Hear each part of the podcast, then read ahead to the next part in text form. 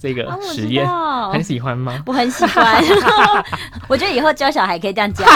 那你要准备铃铛哦。铃铛给你留口啊，可以吃饭的妈妈。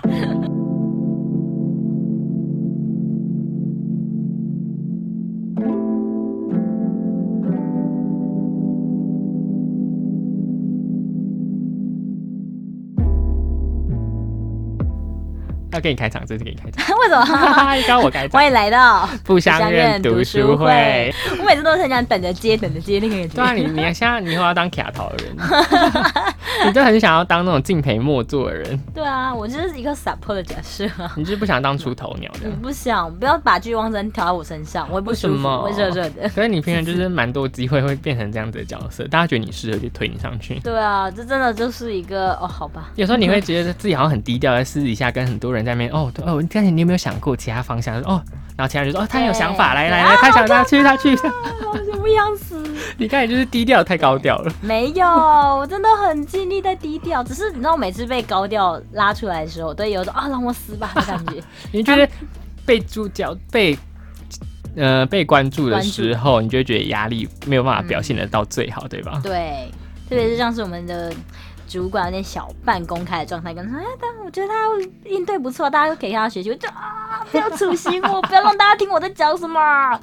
你很怕被 highlight 起来，对不对？对，被 highlight 的时候就会觉得说，哦天哪，好像现在要做给谁看的对。对对，你就想要自己做，你怕被期待，对啊，你就想要做自己这样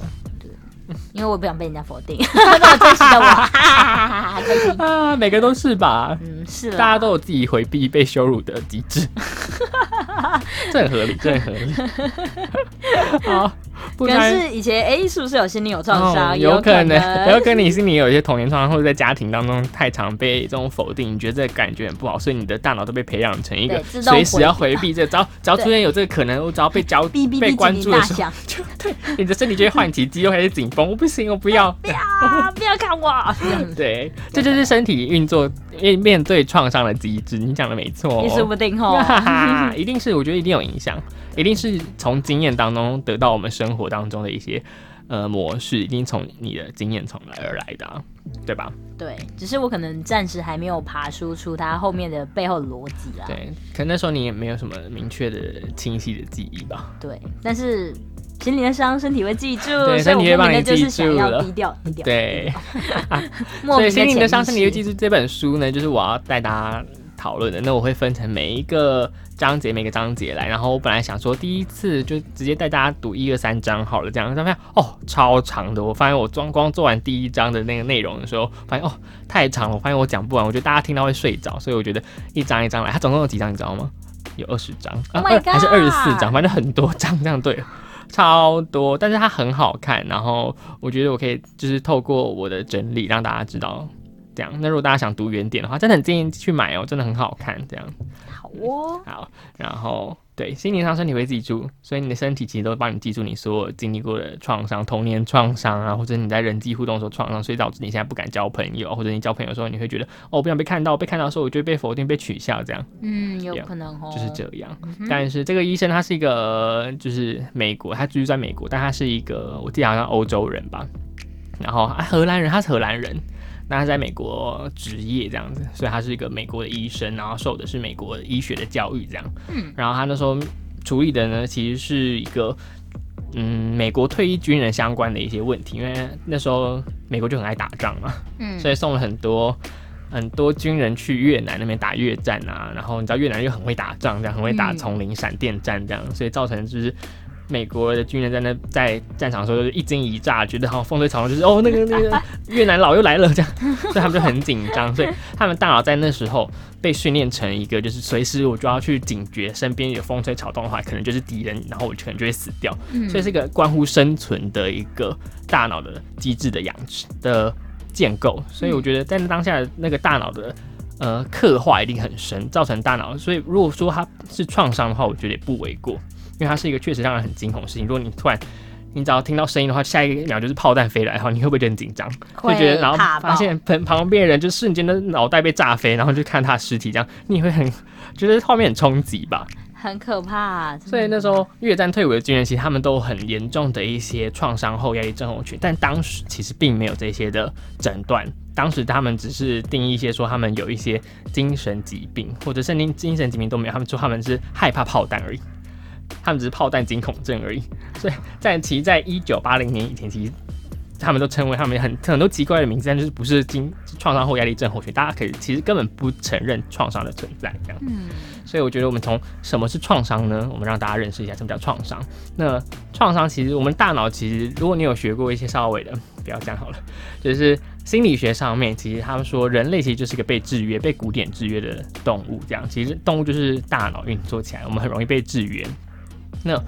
古典制约是什么呢？就是我们有一个实验叫做巴甫洛夫的狗这个实验，道很喜欢吗？我很喜欢，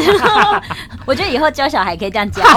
那你要准备铃铛哦。你马上赶紧流口了，可以吃饭的妈妈，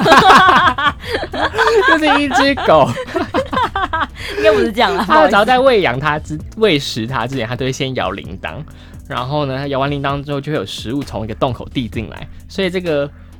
狗呢，只要听到铃铛声，它就会先分泌起它的口水但是它发现就是他们后来摇了几次铃铛，但后面都没有没有送食物进来的时候，发现它还是一样会流口水，流口水，所以引起它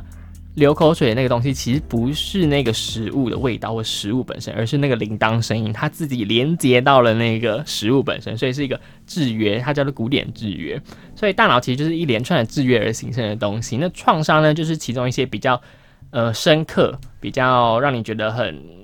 嗯，特别让你大脑会觉得需要去做一些，嗯，你平常不会去做出的激烈反应。那人都是会保护自己的嘛，就像是有一间有一根刺或一根一个一把剑朝你射过来，你会先闭眼睛吧？很多人会吓傻闭眼睛或者是躲掉，有些人的反应机制不太一样。所以创伤其实就是一个，当你反应过度之后，你的大脑已经记住这样的感觉了，所以你大脑觉得好像我随时随地都可能在经历到这样子的感觉。所以那些越战军人，他们就是觉得自己好像随时都会在经历炮弹的东西，所以他们身体已经记住那样子的机理的感受跟反应，跟他们荷尔蒙，他们之间他们称之为环境荷尔蒙。也就是我们所说的肾上腺素啊，或者是有一些其他的激素，会帮助你身体快速的反应，然后肌肉紧缩起来，然后快快速的奔奔跑啊之类的。所以来说，创伤就是一个你当你面对同一个事情的时候，它的刺激反应，就是就是呃刺激免疫这个概念，就是一个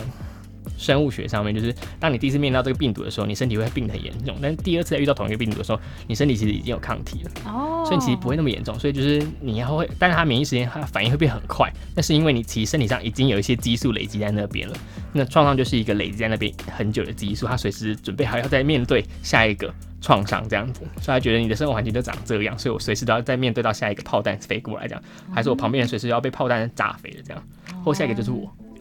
也有可能。所以其实创伤就是个大脑保护自己的方式，那它的机制就是分泌一些内分泌啊，像是肾上腺素啊这样子的东西。那创伤呢，它就不是一个呃创伤，它其实严重一点叫创伤，但轻微一点其实它叫做一个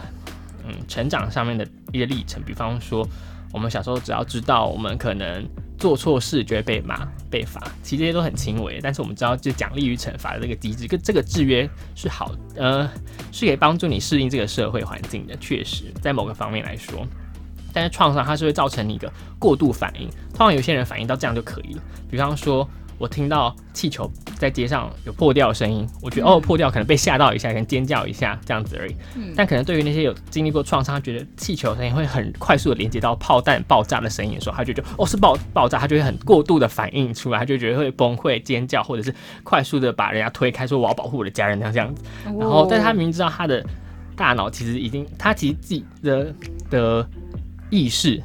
他现在苏醒的意识，其实知道他现在在他的美国的大都市的街上，其实不会有这么夸张的就飞弹会跑飞过来这样，但他的大脑就是已经习惯这样的模式了，所以他就是大脑过度反应，才叫创伤，可是为什么要说是过度反应呢？毕竟像之前九幺一九一一个攻击事件的时候，嗯其实那也是发生在一个很平和的对美国的状态，只是突然就发生这样的事，恐怖攻击啊。对啊对啊对啊对啊，对啊，那我们要怎么去区分说它其实是过度反应这件事情？对，它可能只是最直接的连接到它要保护自己的意识而已啊。嗯对，为什么又要用过度这种词呢？嗯、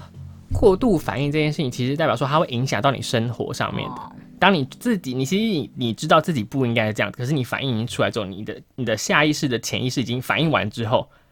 你的反射性动作已经处理完你的动作之后，你才意识到说，哦，我刚刚是不是反应过度了？其实你会知道你自己不正，嗯、说不正常也好，就是你会觉得你自己好像太超过了，你觉得你自己的反应过度，你其实自己可以感觉得到，但是你的反射性的动作其实已经表现出来，你其实压抑不住它了，所以它是一个你生存的。其实它有在解构下来说，其实我们人都有我们的呃爬虫脑跟我们的哺乳类脑。那爬虫脑就是负责处理就是最本能性的，本性的对本能性，你饿了就想哎吃，然后你想要，嗯，你受伤就想要讨抱抱，或者你什么时候就会想要干嘛，饿了就吃，这些东西都很本能性的。比如像有有见飞过，你就想闭眼睛，这就是这是反射性的，就是爬虫脑。那它创伤伤就是创伤改变的其实是爬虫脑这一块，让你对于很更多东西产生一些反应。那其实你哺乳脑其实都知道这些反应其实是不合理的，嗯，但是就是你当你意识到的时候，其实你已经反应完了，那有时候其实很难控制。嗯然后就是他就想到说这是个过度反应，但有些人创伤其实他是有里面有提提到，就是你刚刚说的九一一事件，嗯其实有人哦、是有人是能够继续正常生活下去的，嗯但是有些人呢，他是可以呃对每件事情都保持很冷静的状态，是极度冷静，对什么事情都没感觉。哦，但有些人是很相反的哦，他对这件事情，只要类似的事情在发生的时候，他就会暴怒，这样，就是他的其实反应很极端，对，所以他其实里面分析了很有一个个案，就是他九一事件之后的其中两个，呃也不是九一，好像是某个事件，但是在创伤事件当中，两同经历同一件事情的，在车上的两个人，同一个人，可他们两个的反应却截然的在极端的两端，所以他们有做了一个这样的结构，所以他其实在创伤其实其实还要更深更深入的探讨，其实说其实会有不同的反应，不只是过度反应，而过度反应其实就只是一个更容易骚扰、更容易影响到你身边家人和跟你朋友的一个反应，哦、对，所以它是一个嗯。呃算是一个比较需要被解决的事情吧。对了，它比较容易影响到自己跟别人的生活。对啊，会影响到你的交际啊。啊很多人呢，他都会选择很多人选择酗酒啊什么之类的，或者是用什么方法麻痹自己的感觉。嗯那这是他们拯救自己的方式。那嗯很多人其实光是要压抑心中那个创伤，他要一直说服自己的爬虫脑说：“哦，我现在是，我现在是正常，我现在其实很安安全我不会再今天到这个状况。”其实要花很大的力气，就是我们可能我可能今天出门，我只要花，嗯、我只要出门执行，我大概花十分的力，这样就好了。但其实那些人。他们可能要花十分的力，可能再多三倍，他们要花三十分的力，拿二你。说反复确认瓦斯有没有关，对或者说反复去看一下，哎、有没有什么什么地方窗户没关，还是什么东西没有锁紧对，或者我今天穿的是不是很危险，会不会被人家强奸？对，他就反复确认这些事情，就是他们会花更多的苦欸他们就是光是要站在你面前，其实他们就是花很大的力气在说服自己，所以他们会活得很累。我觉得这件事情需要让大家。嗯，我觉得这件事是需要被讲出来的，因为大家会觉得说你干嘛那么不正常？你只要不要想那么多就好啦，就是有关就有关，没关就没关呐、但就是有些强迫症就是会，你就会去反复确认这些事情，对，就是会，你大脑就是会觉得不放心，嗯，就是一个大脑的反应，保护自己的方式就被改变了，这样子。然后，所以有些人呢，所以他其实后面有在探讨到一些个案，有些人可以选择活在创伤背后，创伤背后就是活在保护自己的方式的背后，或者是他选择自己说服自己走出这个保护。那他其实有后面有提到很多，其实蛮好、蛮有用，它它的收效其实不错的一些方法，然后而且我觉得很奇妙，就是我，很想听这一块，很很像催眠，很像什么怪力乱神的方式，但是他说他说确实有用，然后又是一个科学研究有有有写出论文的东西，所以我就又被他说服。到到蛮后面，其实他有他有推演到他们怎么治疗这件事情，我觉得还蛮妙。哎、所以其实上很后期会催眠大家要怎么样治疗自己心里的伤吗？有 可能，但是但是这个需要就是第二个人帮你哦、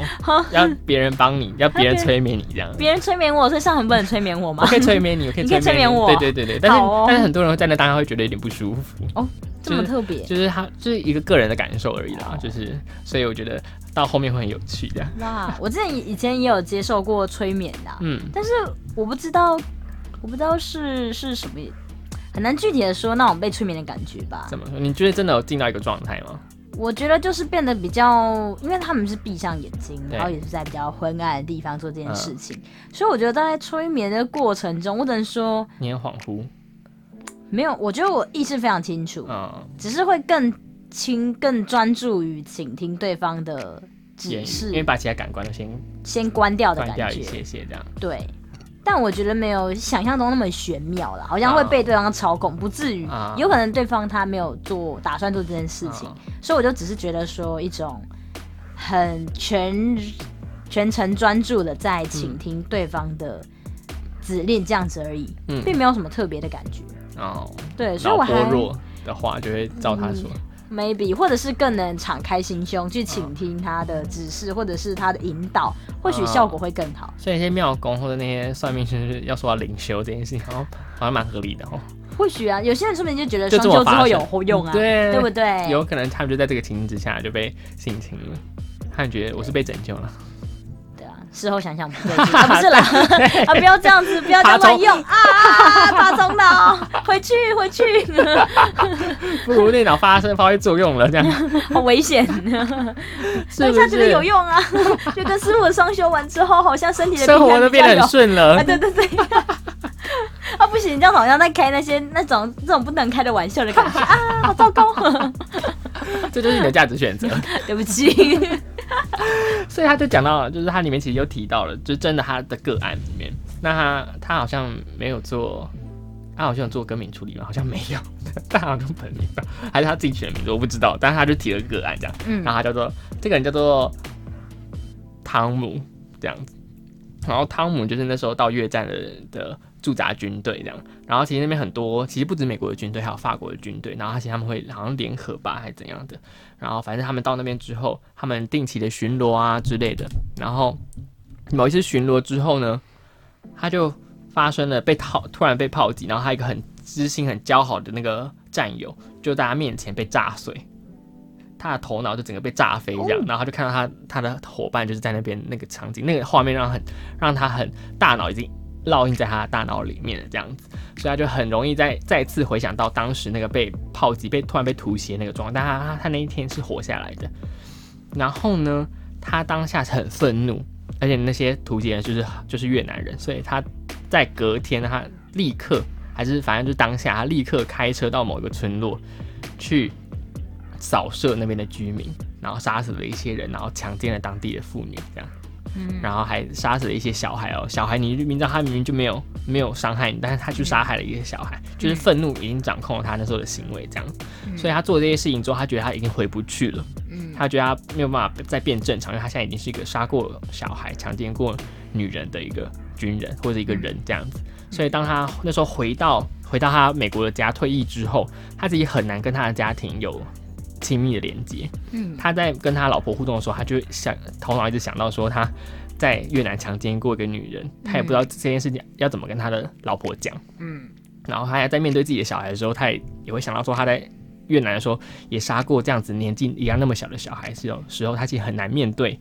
他的小孩，所以他跟他的家人很难处于一个很难跟他们相处，很难跟他们和平共处，而且他自己心里面那坎其实过不太去这样子。那我就很好奇，那为什么他不会是另一种反向的思考？就是说嗯我曾经强迫过那一些妇女，嗯或者是说我有针对那些小孩进行了一些伤害性的行为，嗯，那为什么不会反过来变成说是，哎、那我以后就是对于这样子的族群会变成倍加关怀？哦，对啊，他为什么会反而变成啊，我害怕跟他们亲密？对啊，，OK，我很好奇这个中间的那个分歧，有可能，但是我觉得我提到吗？他当嗯。我可以推论，但他他没有针对这件事情去做一个反向的一个去去阐述，但我觉得可以推论是，他其实在他当下发作的时候，他当他愤怒的时候，其实是他的他没有办法用意志力跟理性脑去控制的，他是有嗯。感性脑，他的愤怒掌控了他整个大脑，所以他去做这件事情，而做完之后，他理性脑才发挥作用，他才想到说他做了一件非常他自己也没办法理解的事情，所以他觉得那个不是他，但是那就是他，所以这是一个创伤压力后症候群最常出现的状况就是解离，哦，他觉得在某个当下的我是不是我，而且他在接受创伤的时候，他们其实通常都有一个很共同的特点，是他们会有抽离的感觉，哦，他们觉得自己在旁观一个人经历这样的东西，比方说被强奸，他就说我感觉在天像是在天花板看着我的父亲强奸这个女孩，而这个女孩就是我自己。可是他觉得他能够清晰的脑中印想想象出那个他在天花板看着那个女人，那个他爸爸强奸那个女孩，而那个女孩不是他的这样的一个画面，嗯，他可以解离到这种程度，所以我觉得嗯我可以理解他的两个脑的运作其实已经有点被分开来了。嗯然后他其实会觉得，他的理性脑会去一直告诉自己，其实他这件事情很不很很羞耻，他其实有个羞愧感，而很多人其实要面对这个羞愧感继续生存下去都都很困难。嗯对，所以他会他在跟家人相处的时候，其实有一个很状况很严重的状况，就是他感受不到他家人的爱，但是他很想要跟他们在一起，跟他们好好相处。他理性脑是想要的，可是他们在某些时刻，他就会立刻的抽离自己的，他觉得某个感觉会突然涌上来。嗯而且汤姆这个人哦，他很特别哦，他是一个当完兵退役之后，他要回去念法学院，他现在是他是一个很成功的律师。所以你发现他的工作其实是一个算是有点高压的哦。那他选择用他的方式去爱他的家人，所以他其实家庭其实经济问题其实不太成问题，只是他们家庭关系没有经营的非常好。他觉得他觉得他觉得经营的不好，而且他多数时候他会避开他的家人，他会选择离开家里。只要在白天的时候他可以离开，就尽量离开家里。他会出去喝酒，出去飙哈雷机车。嗯就是为了要避开家庭这样。但他很想爱他的家人，可是他感受不到他妻子的爱，也感受不到很多感受，其实他感他的感受那些机能被关起来了。然后所以他们是透过一些后来他们透过一些治疗方式去。呃，帮助他重新找回这些感觉，把那些开关再打开来，这样子，然后有一些成效，这样，那后面也可以讲这样。哦吼对啊，所以而且他们其实有在讲到说，这一群退伍军人，他们有个很共同的地方，就是他们即便他们知道吃药之后，他们就不会再做那些噩梦，不会再回到战场上面做那些噩梦，但他们还是选择不吃药，因为他们觉得是背叛他们死去的战友，他们想要一直停留在那个被缅怀缅怀那些战友的。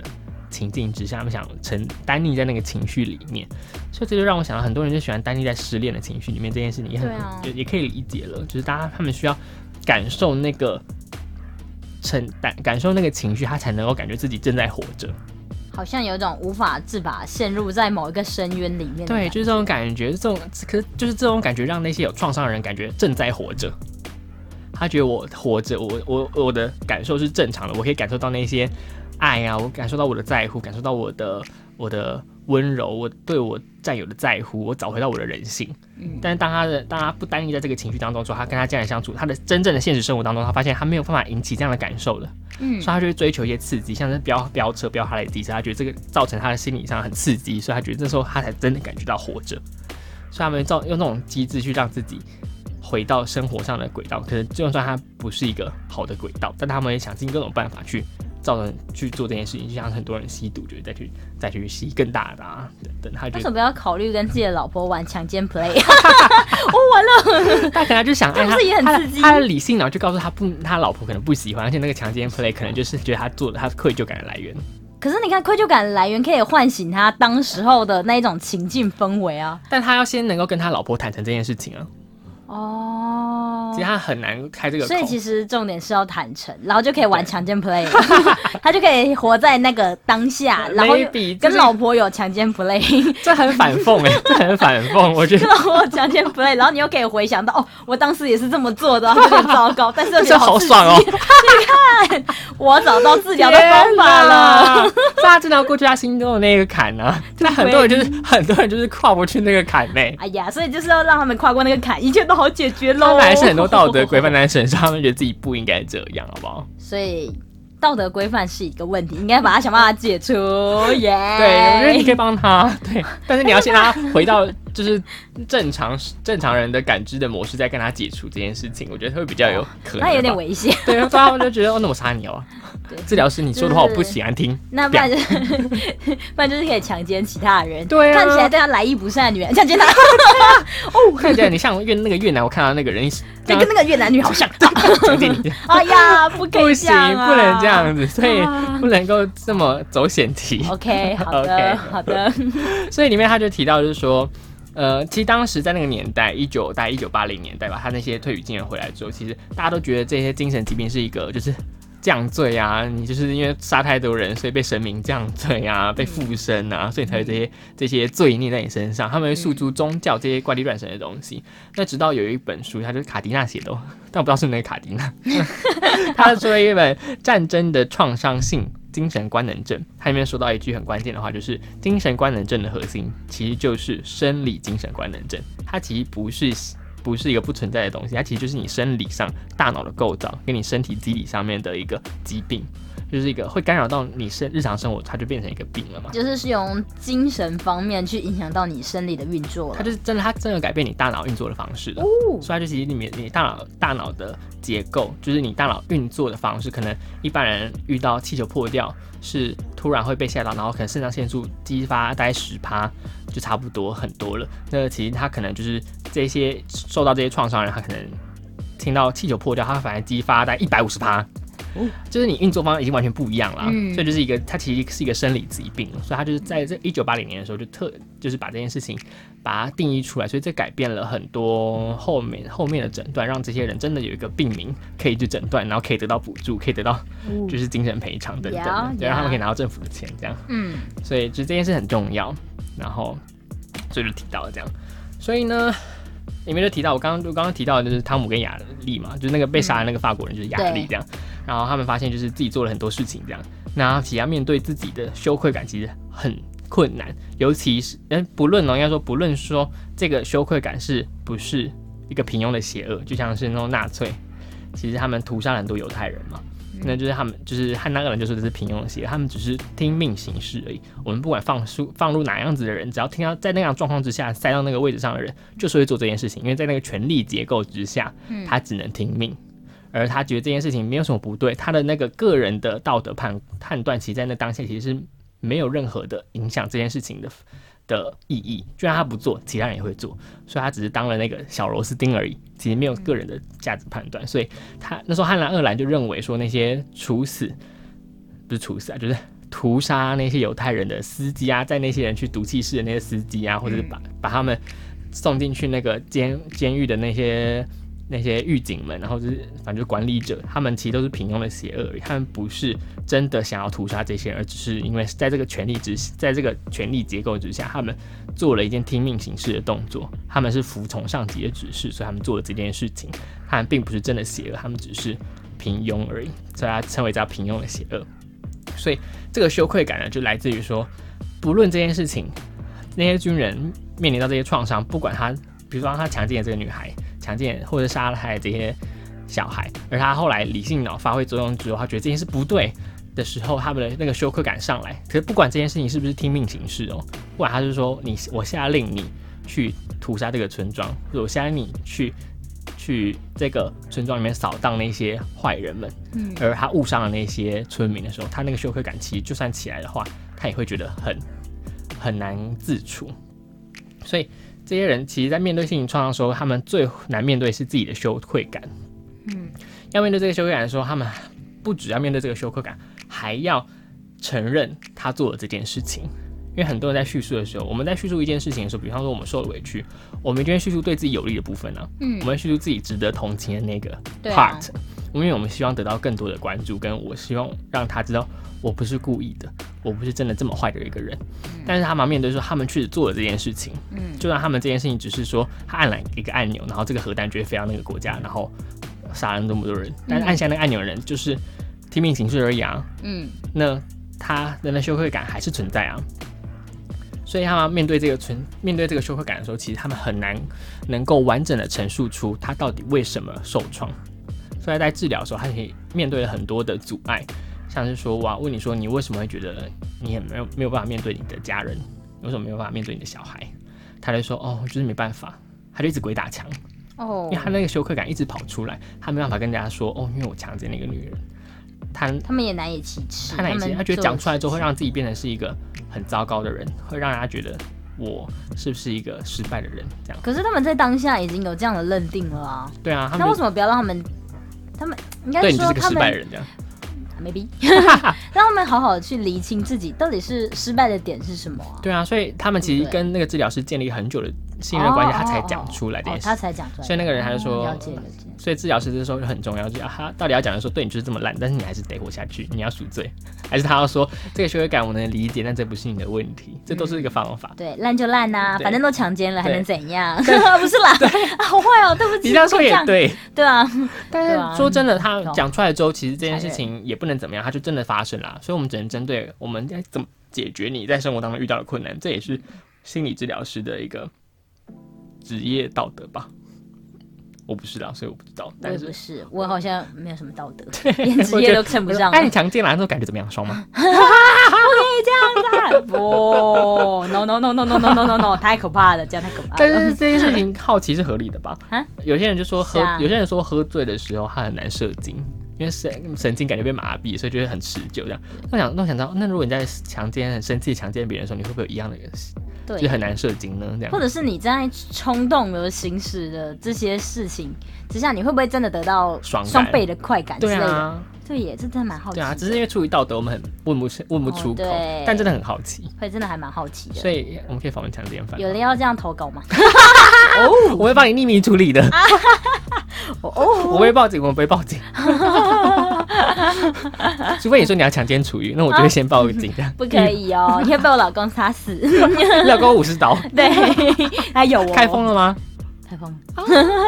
他有弓箭，可以远程射击，看你喜欢哪一种你。们家是堡垒吗？是啊，没错，你是阿里，他是那个，他是他是他犬夜叉，他一个人可以组成一个 RPG 团队，你知道吗？他是可以当剑士，然后可以当弓箭手，然后他自己有时候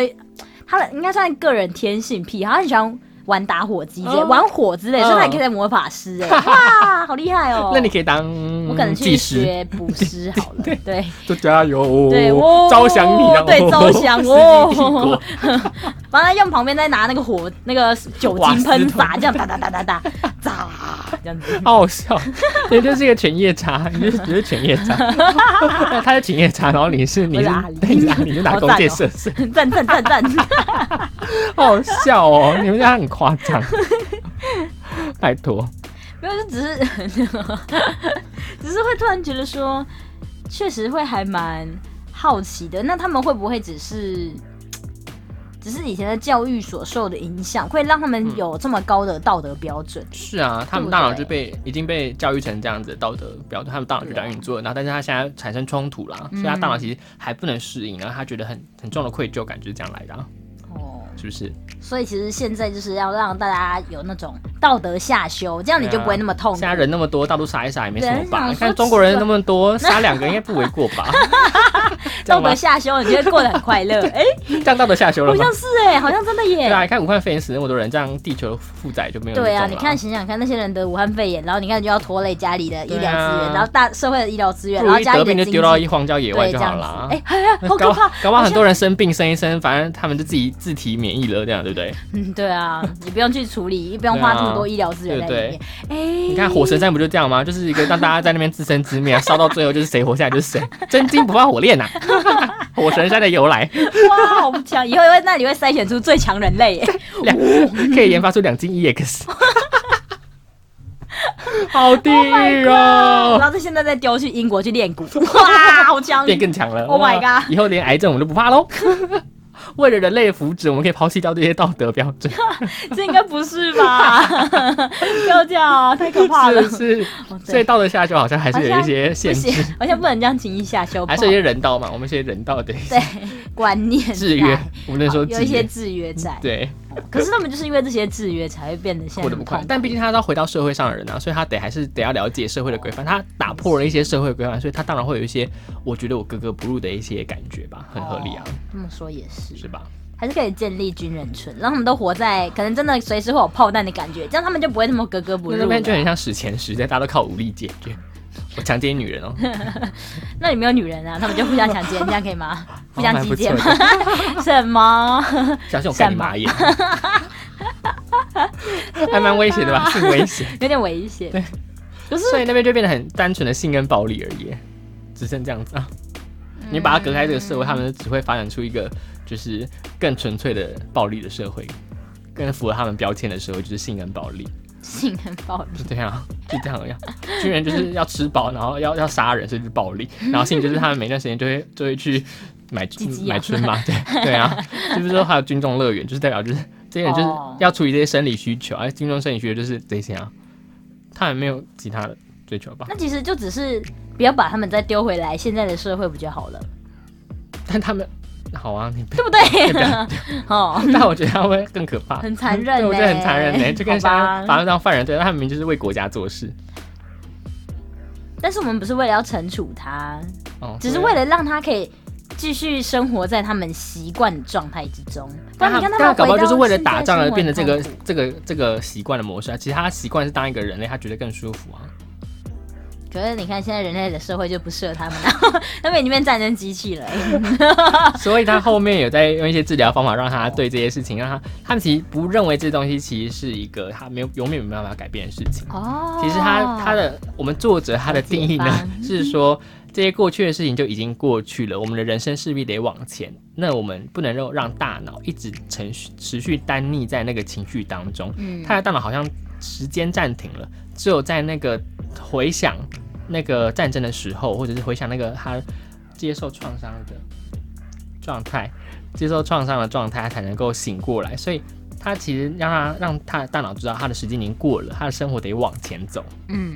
不能够继续单溺在那个那个后面那个，就是反正他之前发生的那个那个情境那个情境之中。那他就是透过一些方法，让他在能够感知到现在现实生活当中，其实也有也有嗯让他感知到情绪的能力，帮他找回拾回这些能力，这样子。哦 OK，让他再重新适应新的社会。对，没错。嗯所以呢，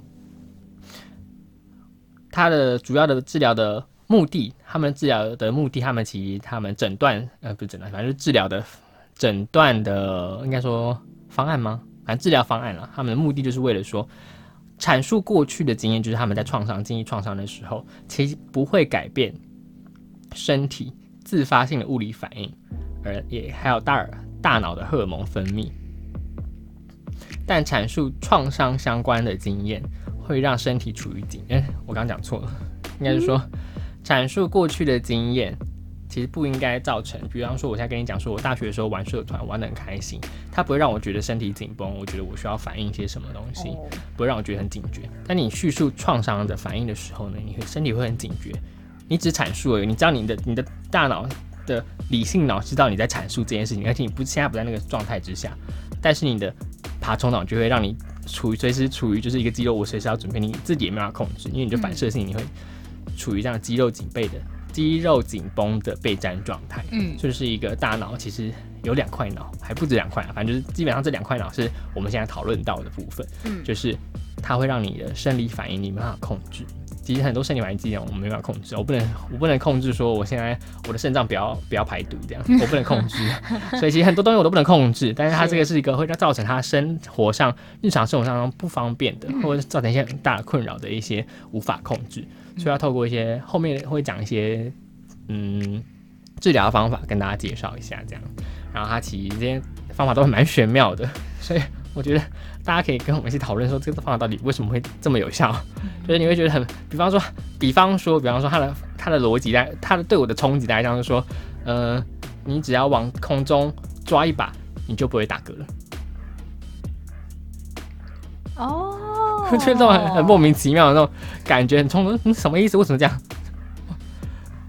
我有点类似大概可以感觉到，它就像是有一种要看，有点像是自我暗示的感觉吧。嗯，有你只要点想到这件事，你就突然中断你某一个思路回序，嗯因为它是完全没有关系的，所以你才会突然被中断。例如说，上恒如果讲话的时候会有叠字，嗯。对，讲话会有口齿不清的话，啊，后面寡音，对，那我可能就突然，你就突然愣住，哎？什么意思？哎，什么意思？这样。啊？之转移类的，注意力，转移注意力，啊，对。有有。让你重新抓回注意力在别的事情上面哦，这种方法，那后面其实有一些哦。方法也是这样子哦。对啊，真的，哎这样说不定有用。就是很，就是你会觉得很很玄哦。问号很悬的，但是这这真的有用这样，然后我觉得好酷哦。很妙，所以我觉得后面章节会跟大家再介绍一下。那我觉得第一章已经讲很久，那其实已经讲到蛮后面，后面很多章他推的结论，其实我这边已经讲完差不多。哦但是听到这边，你觉得创伤这件事情，你觉得你有什么其他认识吗？嗯，认真说，我现在好像听完大家，好像听完了人家的生命故事的背景故事这样子。对。啊，但其实我目前我个人最期待的就是后面到底要怎么治？怎么治这件事情，嗯会很好奇。对，对，因为我都只会想到一些很极端的方式，没有啦，就标志，就丢在那里，好坏哦。这是他们现在生命的样子，这样。对啊，但社会就一个，你为什么要再创造一个新的社会？现在很多已经贫民窟已经是一个新的社会了啊，当然就是很多状况出现了啊。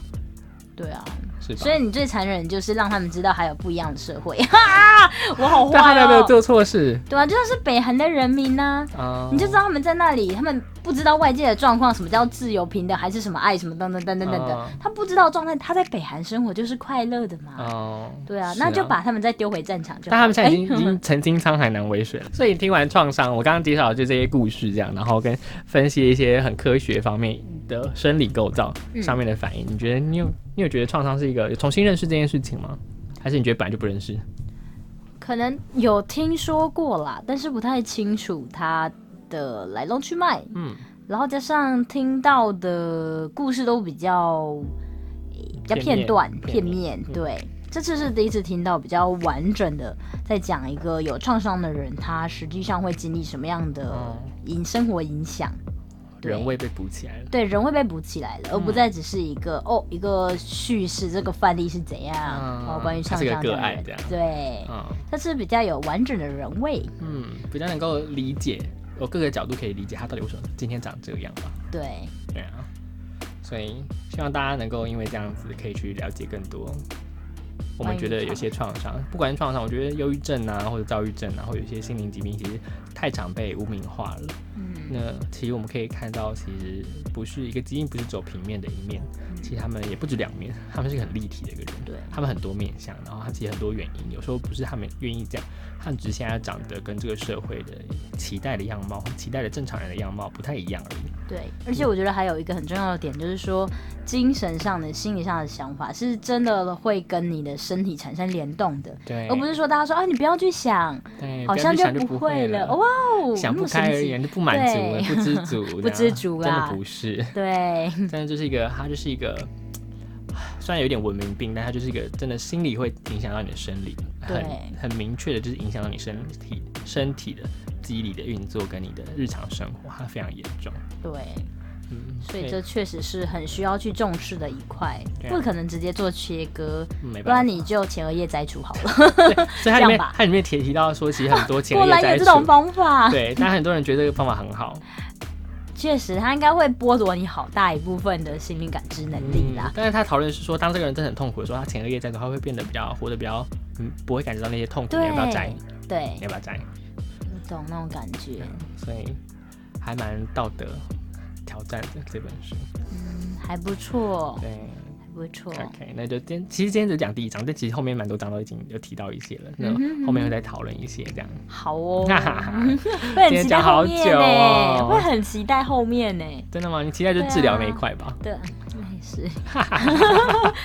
你喜欢听很多很多很多奇葩的东西。嗯，应该说那种有种哇，这个解放的感觉，很好奇有没有办法 运用在我自己日常生活中呢？你不要把你的把你的身边人当个案哦。没有啊，说不定我也想要自我疗愈一下，啊对不对？对我在看的时候，其实有点自我疗愈一点。对啊，对所以才会想好奇这一块。嗯，